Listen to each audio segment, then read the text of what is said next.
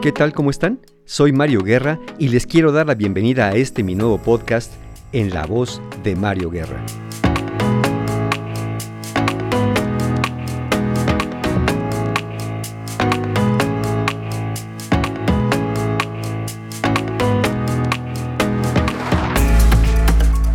Qué bueno que están aquí en otro episodio de mi podcast y como lo anuncié en el episodio anterior, pues esta es parte de una segunda parte de una trilogía donde empezamos hablando de la traición, en este episodio hablaremos del perdón y en el siguiente cerraremos la trilogía hablando de la confianza.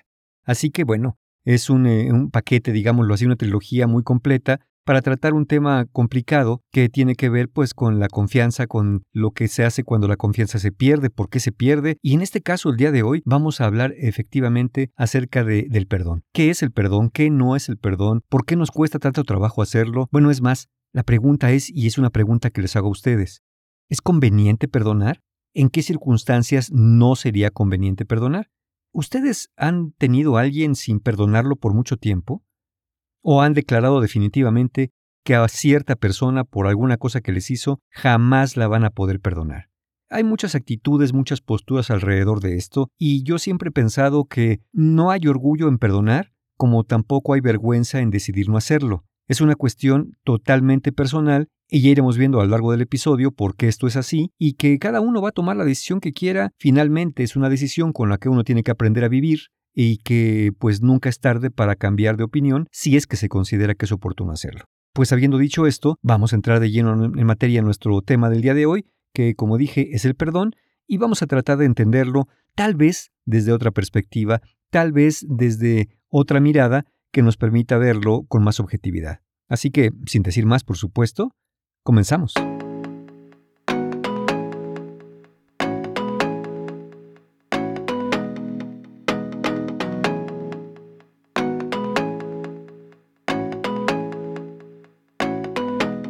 Y no es mi intención armar polémica el día de hoy alrededor de un tema como el perdón, pero sí quiero anunciar que les daré mi, punto de vista más personal, que sin embargo no está nada alejado de la realidad científica o psicológica del tema. Es curioso pensar cómo justamente la psicología se ocupa del perdón realmente hasta tiempos muy recientes. Quizá podemos ver sus primeros frutos serios ya dedicados por ahí de, de la década de los noventas. En realidad, no es tanto tiempo que nos estamos abocando a estudiar el perdón con más eh, precisión. Obviamente, antes de los 90 hubo ya algunas aproximaciones, pero me refiero al tema visto seriamente desde la psicología. Antes de eso, el perdón pertenecía más al reino de la religión o al reino de la filosofía. Eh, se nos decía desde varias perspectivas que perdonar era una cuestión de bondad, de buen corazón, no hacerlo era una cuestión de malas personas, rencorosas, a veces vengativas, y siempre acabábamos con un juicio moral, un, dilema moral donde, pues aunque alguien nos haya lastimado, nosotros teníamos como una especie de obligación de perdonar para ser buenos, y, y si no, nosotros, además de lastimados, acabamos siendo los malos por no haber perdonado a aquella persona que nos lastimó. Entonces, había una especie de trampa por ahí, una especie de dilema entre, pues, ¿qué hago? ¿Me dejo, espero el castigo divino, no digo nada, me aguanto, pongo la otra mejilla, o, me desquito, o, mejor pongo tierra de por medio? Eh, había mucha confusión, porque al final, pues uno se quedaba con el trancazo o se quedaba con la mala posición, con el juicio de los demás acerca de nuestra actitud poco generosa para perdonar. Pero afortunadamente llega la psicología y nos empieza a decir, a ver, vamos a ver qué cosa es este tema del perdón, de qué se trata. Por ahí nos han dicho muchas cosas. Por ahí nos han dicho que perdonar tiene que ver con olvidar, con que ya no pienses y ya olvida y perdona. No, no, el perdón no es amnesia. De hecho, es hasta conveniente que no se nos olvide algo que alguien nos ha hecho, precisamente para dos cosas. Uno, eh, pues para cuidarnos, para estar más alertas acerca de la actitud y conducta de alguien, probablemente alguien en particular, pero lo podríamos generalizar también hacia otras personas que, que pudieran hacernos lo mismo. Pero también funciona el no olvidarlo para la persona que ha cometido la infracción o la falta, para que se dé cuenta cuál es la consecuencia de sus actos, cómo puede lastimar a personas que quiere, por ejemplo, o incluso cómo su imagen social se puede ver deteriorada cuando comete actos infractores, eh, actos que no están bien vistos o están incluso sancionados por la norma social. Entonces, mantener esto en la memoria es importante Quizá lo que no convenga hacer con el perdón es mantenerlo o en el resentimiento o en el remordimiento, es decir, no estancado, sino poder procesarlo y hacer de una infracción un aprendizaje o algo útil o hasta que nos ayude a abrir más los ojos. Entonces, no, por ahí perdonar no va a ser olvidar. También se nos ha dicho que perdonar tiene que ver con ya no sentir.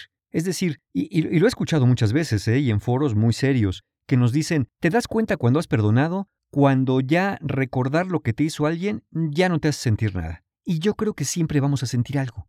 Creo que quizá lo que nos quieren decir es que ya no reeditamos esos sentimientos con la misma intensidad que nos pasaron eh, cuando sucedió la falta, cuando nos lastimaron. Sin embargo, yo no creo que podamos realmente ante una conducta que fue muy transgresora contra nosotros, algo que nos hizo alguien muy querido, que traicionó nuestra confianza de alguna manera, yo no creo que podamos recordarlo como decir, bueno, ya no importa, no pasó nada. Quizá podamos decir eso acerca de la relación si se disuelve, bueno, pues ya no está la relación, pero acerca del hecho que nos lastimó, es, eh, para mí, eh, pienso yo, es muy difícil verlo de una manera realmente tan desapegada, tan neutra, tan indiferente.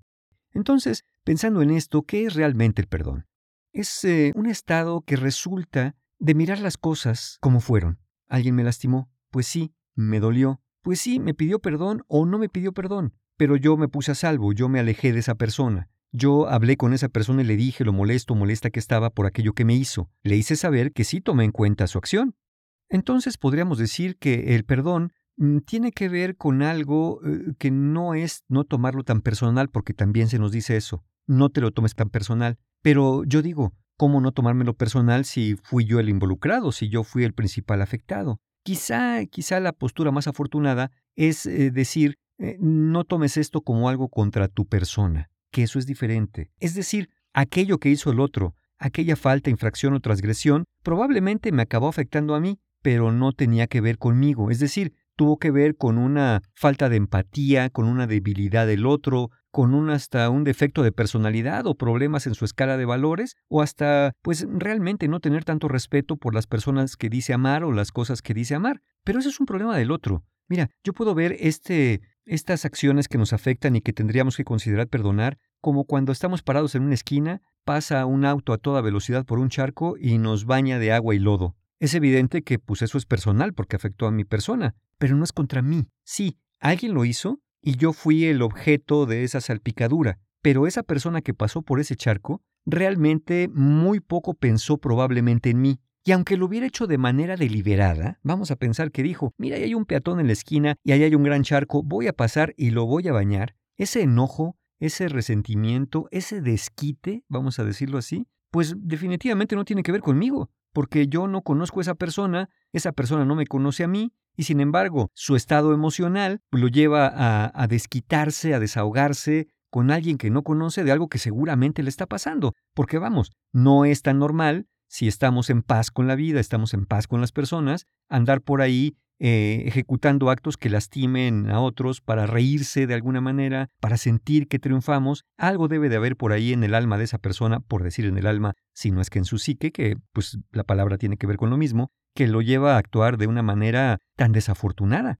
Sin embargo, sí es personal porque yo acabé enlodado y yo acabé mojado. Claro, si yo me empiezo a decir que cómo es posible que a mí me hayan mojado, que a mí me hayan enlodado, que a mí me hayan hecho esto, entonces sí voy a empezar a pensar que eso fue contra mi persona. Quizá eso se refieren a aquellos que dicen que no lo tomamos tan personal. Pero bueno, regresando a lo que para mí es el perdón, pues sería eh, reubicar el acto transgresor sabiendo que sí, que alguien nos hizo algo, no se niega esa realidad, y sin embargo pensar que ese algo que nos hizo, pues poco tuvo que ver con nosotros, es decir, tuvo más que ver con el otro, a menos que sepamos que el acto del otro es una especie de venganza por algo que ya le hicimos, pero entonces ya no nos preguntamos por qué actuó de tal manera.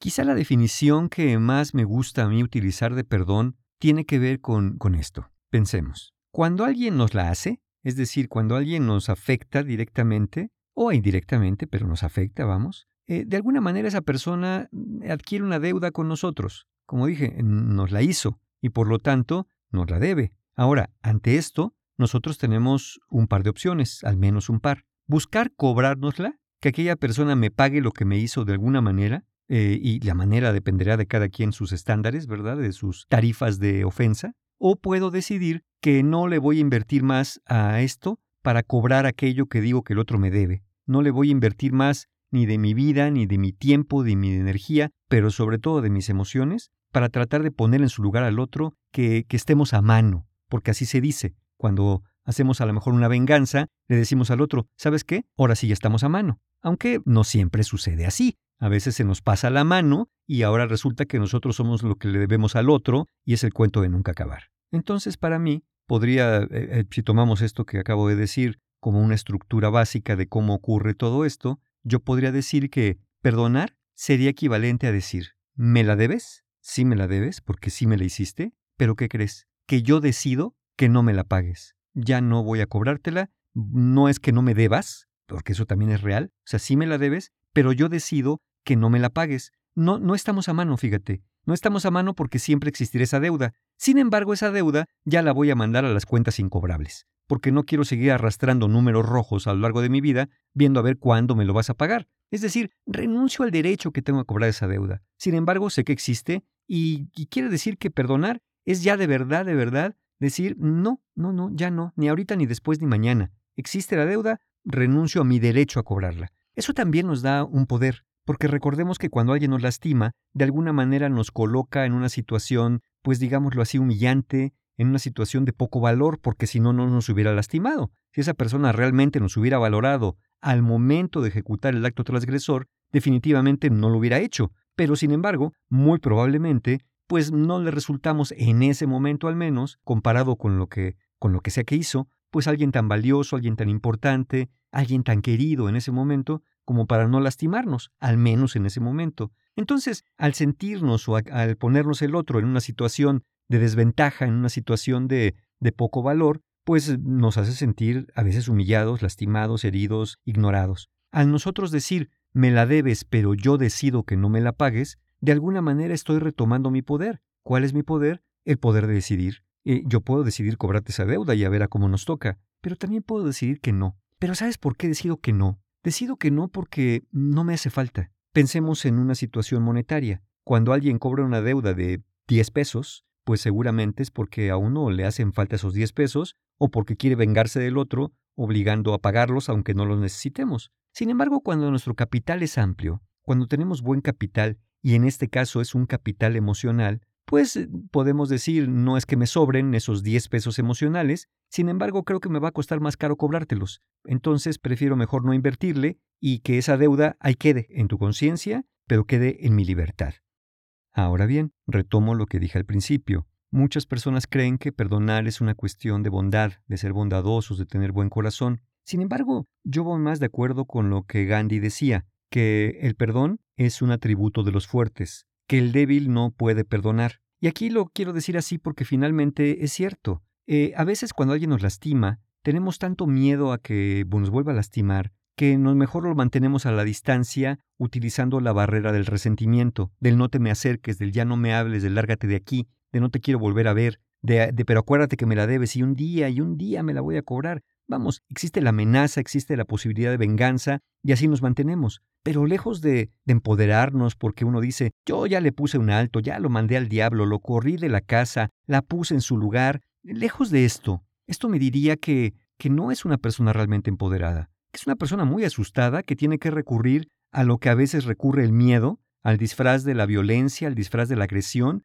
para verse más imponente, más grande, como una especie de gato erizado, que al arquear el lomo y la cola, pues se hace parecer más fiero a su, a su atacante o a la persona que lo está hostilizando. Entonces, nosotros un poco también con esas actitudes desafiantes, soberbias, de, de aparente dignidad, muy probablemente estemos ocultando ese miedo, ese dolor que no se ha reconocido, para que el otro no vea que nos lastimó, más bien que vea que nos indignó y que por eso lo estamos mandando al diablo. En cambio, cuando somos fuertes, cuando nos sabemos fuertes, la realidad es que no tenemos que poner más eh, grito, más barrera, que decir, mira, me lastimaste y veo que no eres consciente de ello. O siendo consciente de ello, pues a mí me cuesta restablecer la confianza en ti de la misma manera. Entonces voy a poner límites a esta relación o del todo voy a terminar con esta relación porque, porque no es algo que yo quiera seguir eh, teniendo con una persona que me lastimó de esa manera, que abusó de mi confianza de esa manera,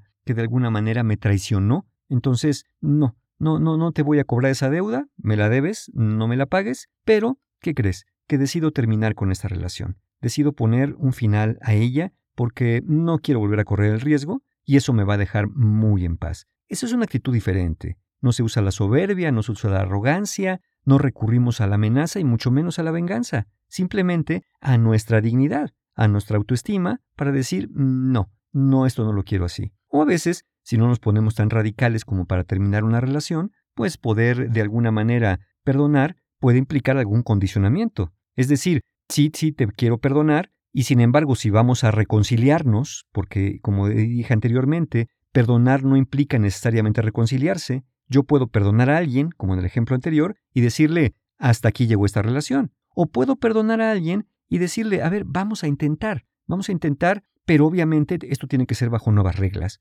porque las reglas anteriores de confianza, que muchas veces son más una cosa como de fe, pues ya no funcionaron, ahora hay que restablecer unas nuevas reglas de conducta, de comportamiento y, sobre todo, tengo que observar, observar a ver si de verdad esto que me dices, cuando me dices que te perdone, cuando me dices que no lo vas a volver a hacer, pues sí tengo que observar que de verdad haya en ti un cambio, haya un, primero una conciencia de la magnitud de lo que me hiciste y después en ti haya algo que se haya movido como para moverte al cambio y a, y a no volver a lastimarme de la misma manera. Darme cuenta de eso lleva tiempo. Por eso a veces aquella persona que nos está presionando para perdonar, yo me pregunto si realmente cuando alguien me dice, ándale, ya perdóname, mira, ya no lo voy a volver a hacer, ya te lo dije, ya te lo prometí, ya mira, ya tengo una semana que no hago nada de lo que hacía para que veas que, qué tan dispuesto o dispuesta estoy, pues no sé, no sé si una semana baste. No lo sé, la verdad, eso cada uno tendrá su estándar al respecto. Pero yo sí me pregunto, cuando alguien nos presiona tanto para ser perdonado perdonada,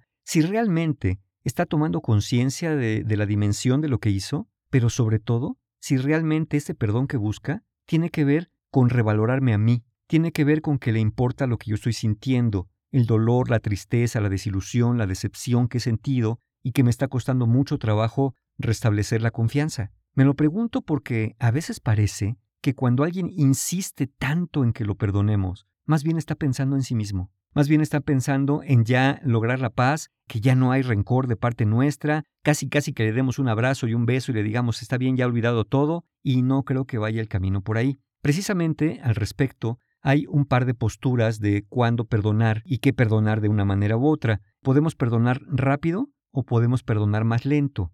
Perdonar rápido eh, vale como para cosas, faltas menores, ¿no? transgresiones menores, o quizá de primera vez, que no son tan graves. Es decir, ok, me insultaste, me aventaste, o quizá tomaste dinero de la cuenta sin avisarme. Está bien, no habíamos dejado muy claro estas reglas, pero ahora que las sabes espero que no lo vuelvas a hacer. Es decir, te la paso porque es la primera, o te la paso porque no es tan grave, pero te quiero decir que no estoy dispuesto, no estoy dispuesta a que esto vuelva a ocurrir, porque si esto vuelve a ocurrir, pues entonces creo que habrá otras consecuencias. Y con todo hay personas que se ofenden cuando les decimos esto. Se ofenden que dicen, ah, o sea, me estás condicionando. Y uno debería decir, pues sí, sí te estoy condicionando. Es más, de hecho, deberías de ver que te estoy perdonando, que estoy dejando pasar quizá, no por alto, sino dejando pasar en la cobranza de las deudas, esta falta primera, precisamente por lo que te quiero, precisamente por lo importante que me es esa relación. Pero, pero sí quiero anunciarte porque el que avisa no es traidor, si quiero anunciarte que una segunda vez, muy probablemente si es en estas dimensiones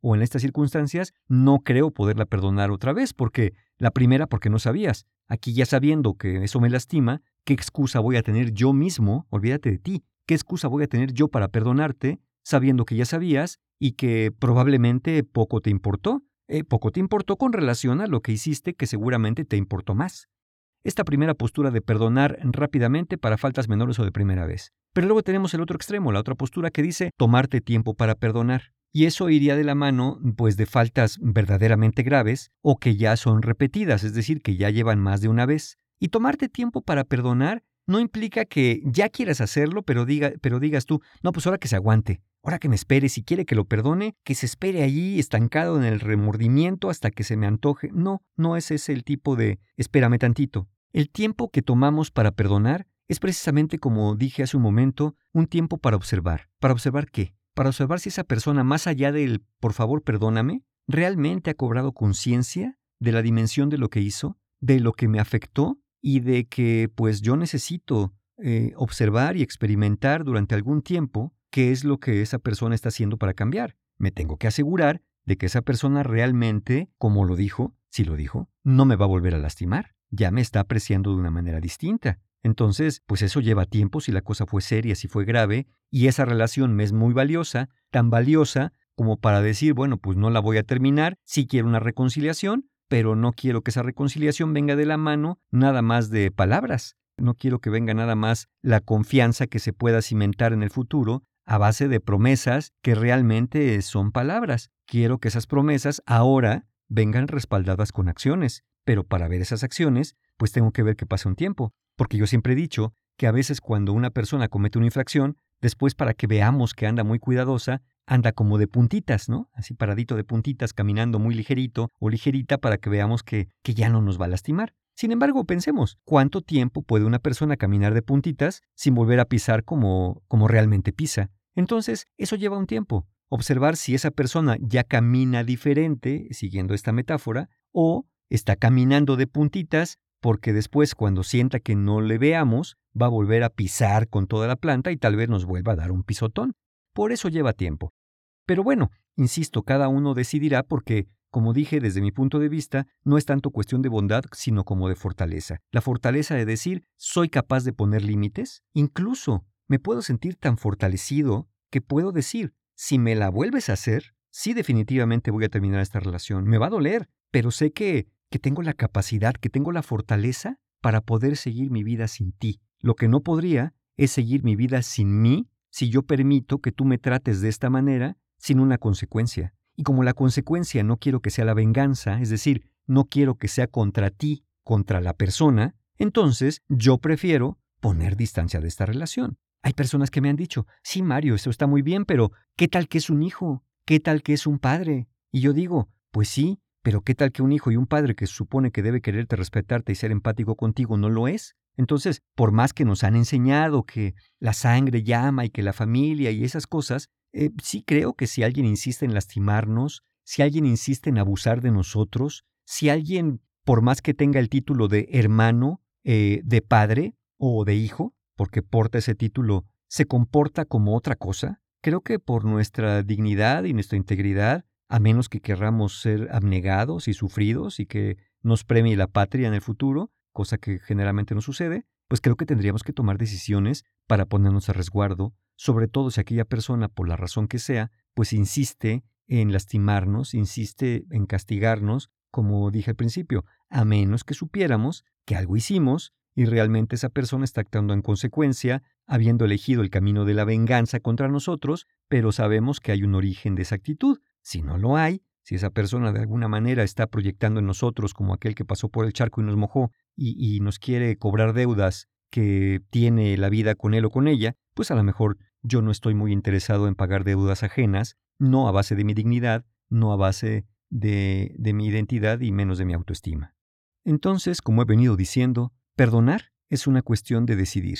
Uno puede decidir perdonar de dos maneras, porque creemos que es lo correcto, que es lo que se debe de hacer, como dije, eh, creamos que sea de buenas personas hacerlo, y entonces uno lo hace por eso, porque pues, es lo correcto y es lo que hay que hacer. Y algunos otros perdonan porque lo sienten, porque genuinamente sienten el deseo de perdonar, y esto ocurre generalmente cuando se quiere restablecer una relación con alguien y no se quiere perder lo valioso de la relación. Sin embargo, sí creo que es muy importante que, que más allá de hacerlo porque se crea que se debe o porque se quiere y se siente, asegurarnos, verdaderamente asegurarnos, que esta relación que resulta después del acto transgresor, después de que nos han lastimado, sí de alguna forma tengamos cierta certeza de que, de que estamos a salvo, de que tenemos al menos la fortaleza suficiente para poder decir mañana, basta, para, hasta aquí. Porque si sentimos que no, si nomás lo decimos como se dice comúnmente, de dientes para afuera, de que pero la próxima vez que me la haga, ahora sí me la va a pagar y ahora sí le voy a poner los puntos sobre las CIES, y no acabamos haciendo nada,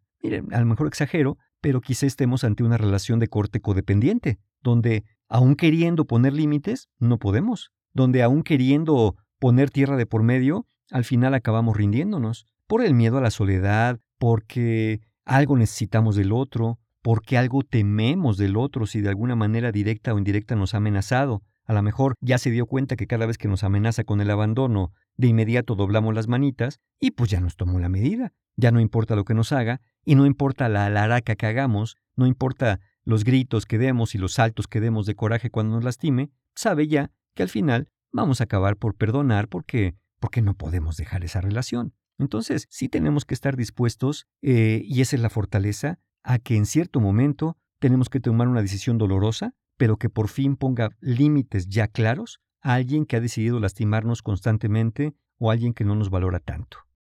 Ahora bien, hay personas que, y me lo han dicho en terapia a veces, no, Mario, eso del perdón es una cosa de tontos, es una cosa de débiles, y a mí me la hacen y yo no perdono. O por ahí dicen luego, ¿no? Yo perdono pero no olvido. Quiero que los que dicen eso ni, ni saben lo que están diciendo porque lo hacen como una forma de decir, eh, yo soy fuerte, soy grande y, y sí perdono para decir que perdono, pero realmente no perdono. Pues no, ya sabemos que el perdón es amnesia, ya sabemos que perdonas pero no olvidas. O sea, eso es obvio. Eh, lo que los dicen, lo dicen hasta con esta soberbia porque quieren decir otra cosa. Pero bueno, más allá de eso, los que me dicen que, que no, que perdonar es de tontos, que no sirve para nada, yo digo que sí, el perdón tiene varias utilidades. Una de ellas es el perdón es imprescindible si queremos reparar una relación. Eh, porque si no perdonamos, pues esa relación, aunque la mantengamos, se va a mantener en el resentimiento, se va a mantener en el miedo, se va a mantener en la nostalgia y tristeza de sentirnos poco valorados y pues se podrá mantener. La cuestión es que con qué calidad se está manteniendo una relación así,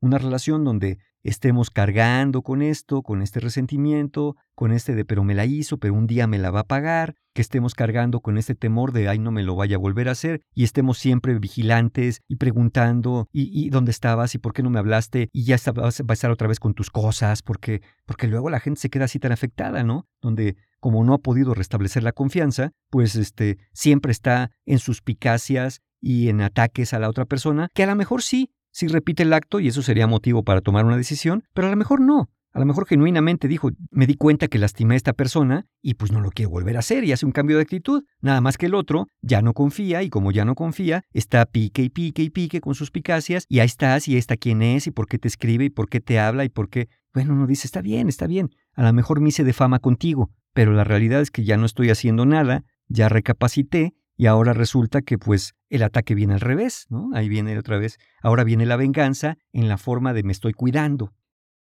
El perdón es imprescindible para que haya el futuro, haya futuro en una relación.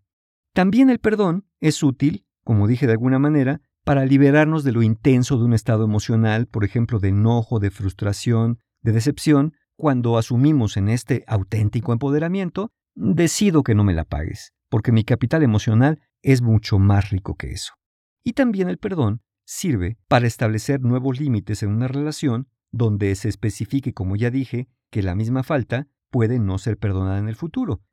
Ahora, todos conocemos personas que dicen que no pueden perdonar. Y hay quien se escuda en este supuesto no poder, en que dice, esto que me hizo es imperdonable. Y yo digo, y piénsenlo ustedes y, me dirán si están de acuerdo, yo creo que no hay nada que sea imperdonable. Me dirán, sí, Mario, ¿cómo no? Un abuso sexual, que alguien mate a un hijo, eh, miren, y ejemplos como estos. Sin embargo, si tenemos la paciencia y, nos damos a la tarea, como lo he hecho yo en algunos momentos para dar algunas conferencias o charlas al respecto, eh, sí he conocido casos de personas, de padres que han perdonado al asesino de sus hijos, he conocido personas que han perdonado a su secuestrador, a su violador, eh, personas que han incluso perdonado genocidios, la muerte de toda una familia, y que sin embargo establecen límites, es decir, sí perdono, pero no quiero una relación con el agresor.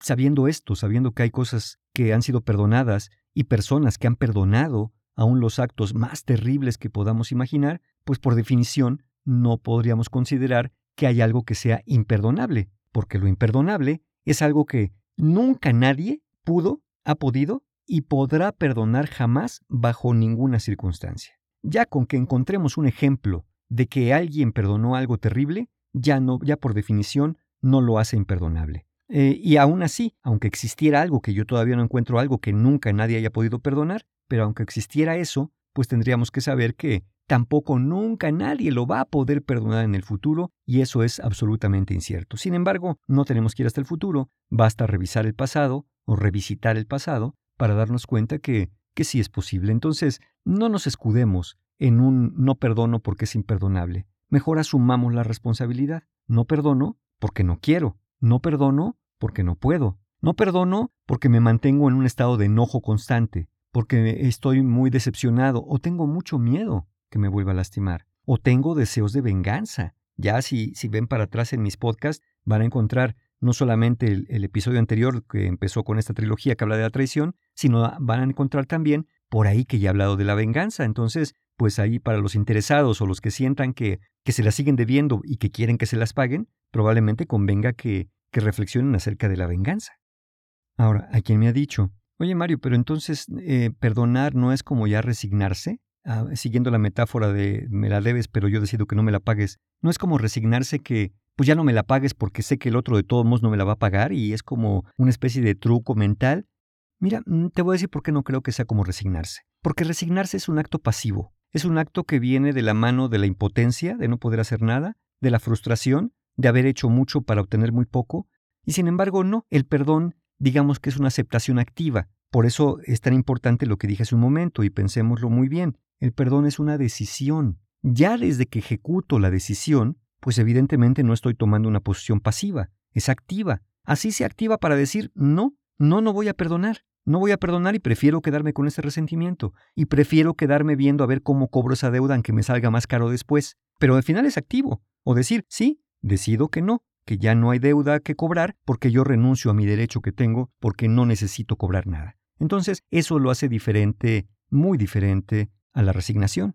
Y ya para ir redondeando, probablemente haya personas que me escuchen y digan, no, Mario, tú para ti es muy fácil decir eso porque a ti no te hicieron lo que a mí. Bueno, Probablemente no, porque no sé a ti ni siquiera que te hicieron, pero yo pienso en lo peor que me haya hecho alguien y creo que, pues que cada uno tiene la decisión de hacerlo en cierto momento. Yo mm, sí, sí, en algún momento de mi vida fui rencoroso, sí, claro. Y, en otro momento de mi vida encontré la posibilidad de perdonar, eh, no desde la mano de las religiones o la filosofía, sino encontré de la mano de la psicología. Lo hago eh, perdonar por mi propio bienestar por no seguir, como dije, arrastrando números rojos y simplemente digo, bueno, así fueron las cosas, no me gustó cómo pasó, si quiero reconciliarme con alguien, hablo del tema, hablo de qué poder hacer para restablecer nuestra relación y construir una confianza diferente y aún así ver si podemos, eh, los dos, ¿no? tanto yo como la parte que me afectó o al revés, si he sido yo la parte que afectó, ver si, si juntos podemos restablecer una relación y seguir adelante, porque a veces a veces se perdona, se desea la reconciliación y a veces no se puede. No se puede porque, aun cuando haya disposición de las dos partes, a veces es más grande el dolor, es más grande el miedo que tenemos y ahí es donde nos detenemos o nos desviamos en el camino y aquí yo digo, ahí en ese momento es buena idea buscar ayuda terapéutica. No sé si para restablecer la relación, sino para fortalecernos nosotros en el futuro ante circunstancias similares, porque el habernos descubierto vulnerables pues nos permite hacer algo con eso, ¿no es así? Entonces no, no, no resulta sencillo muchas veces. Yo aquí lo estamos hablando y lo estamos diciendo porque, porque es un tema del que se habla y que conviene hablar. Sin embargo, eh, hacerlo y hablarlo aquí oyendo un podcast y tener que hacerlo en la vida real, hay una distancia muy grande.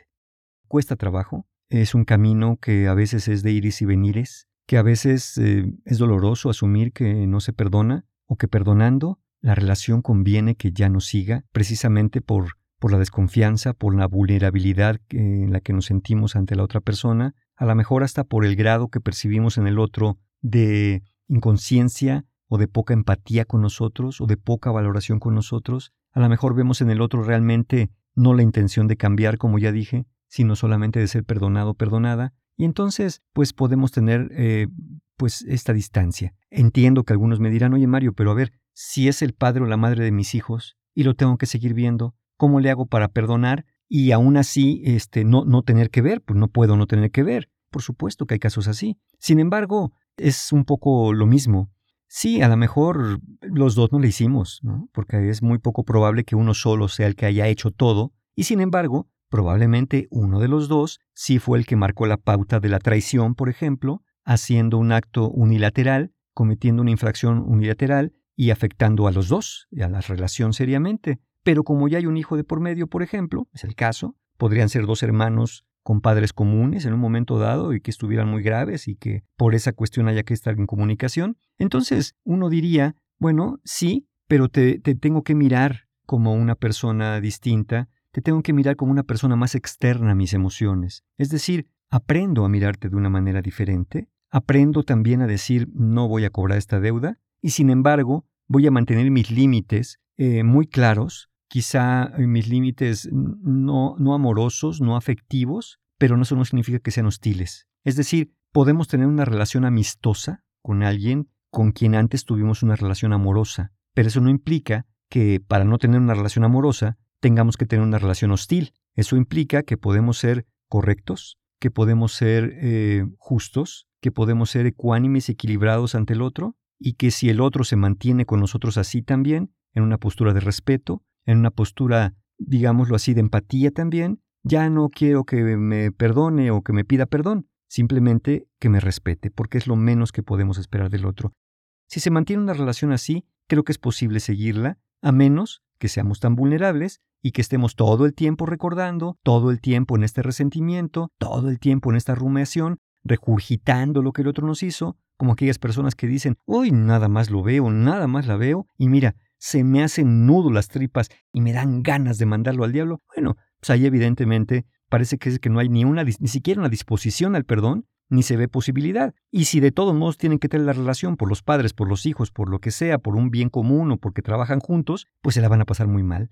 Eh, ustedes los que dicen que, que no perdonan, porque pues a lo mejor el otro hasta le pasa de noche, ¿no? Ahora, hay personas que hasta juran, ¿sabes qué? Nunca, nunca te voy a perdonar esto. Mira, a mí si alguien me dice eso, le diría, bueno, pues, este, híjole, qué lamentable es, pero eso es este asunto. Pero realmente cuando alguien nos dice, nunca te voy a perdonar esto, lo que está diciendo en una especie de subtexto, el mensaje implícito es, me voy a vengar. Entonces, tampoco se escuden en eso. Mejor digan abiertamente, ¿sabes qué? Me voy a vengar un día para que pues todos sepamos dónde estamos parados. Entonces, pero no, cuando hacemos esta amenaza de nunca te voy a perdonar, realmente sean conscientes de lo que están queriendo decir y no amenacen con el perdón, porque el perdón pues es para ustedes, poco tiene que ver con el otro, a menos que, insisto, se decida restablecer o reconciliarse con una persona que es muy importante en nuestras vidas.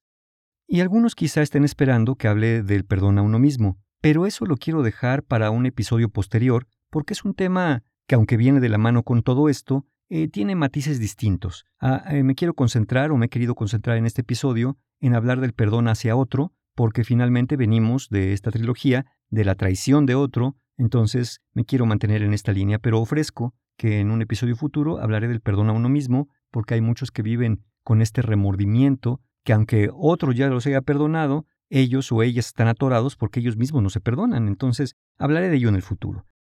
Finalmente, como he dicho y para redondear ya el tema, el perdón es una decisión. Eh, yo no lo considero, yo no veo a una persona que perdona como más buena y a una persona que no como más mala. Lo que veo es una persona con más fortaleza, quien decide perdonar, y una persona de alguna manera más frágil, quien declara que no quiere o que no puede hacerlo. Y yo jamás condenaría, como ustedes tampoco lo harían, a una persona vulnerable, a una persona que se siente enojada o asustada, muy eh, tomada de sus emociones para protegerse pues obviamente no lo voy a satanizar ni lo voy a etiquetar como alguien malo. Al contrario, creo que tendríamos que tener más compasión, más empatía, más, más amabilidad con aquellos que no pueden perdonar porque pues están sufriendo. Entonces aquí la invitación sería hacerse cargo. Cada uno hágase cargo de ver cómo puede fortalecerse, cómo puede fortalecer su identidad, cómo puede fortalecer sus límites, cómo de alguna manera puede afianzarse sobre algo interno para no tener que depender de los actos de los demás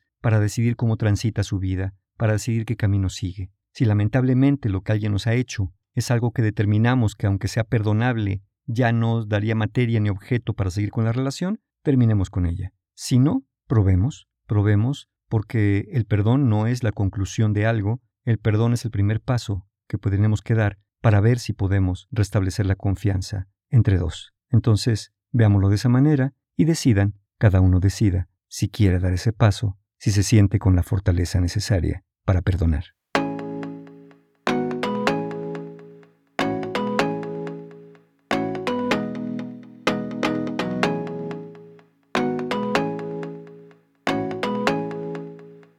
Y bueno, así concluimos con esta segunda entrega de esta trilogía. Empezamos hablando de la traición, hoy hablamos del perdón, y la próxima vez hablaremos de la confianza, respondiendo preguntas como ¿qué es la confianza? Eh, cómo se puede volver a confiar en alguien que nos ha traicionado, ¿Cómo se puede confiar en alguien que ya perdoné pero no da señales de, de confianza justamente? Entonces, eso y más cosas hablaremos acerca de la confianza, porque va muy de la mano e insisto, tal vez al final de esta trilogía encontremos una salida, encontremos un camino, sobre todo si estamos en estas lastimaduras de una traición, en estas dudas acerca de perdonar o no y en estos caminos de cómo buscar restablecer la confianza. Entonces, como siempre, yo les agradezco mucho el que me hayan acompañado hasta acá en este episodio, en esta segunda entrega de la trilogía, y nos escuchamos la próxima vez aquí, en la voz de Mario Guerra. Hasta pronto.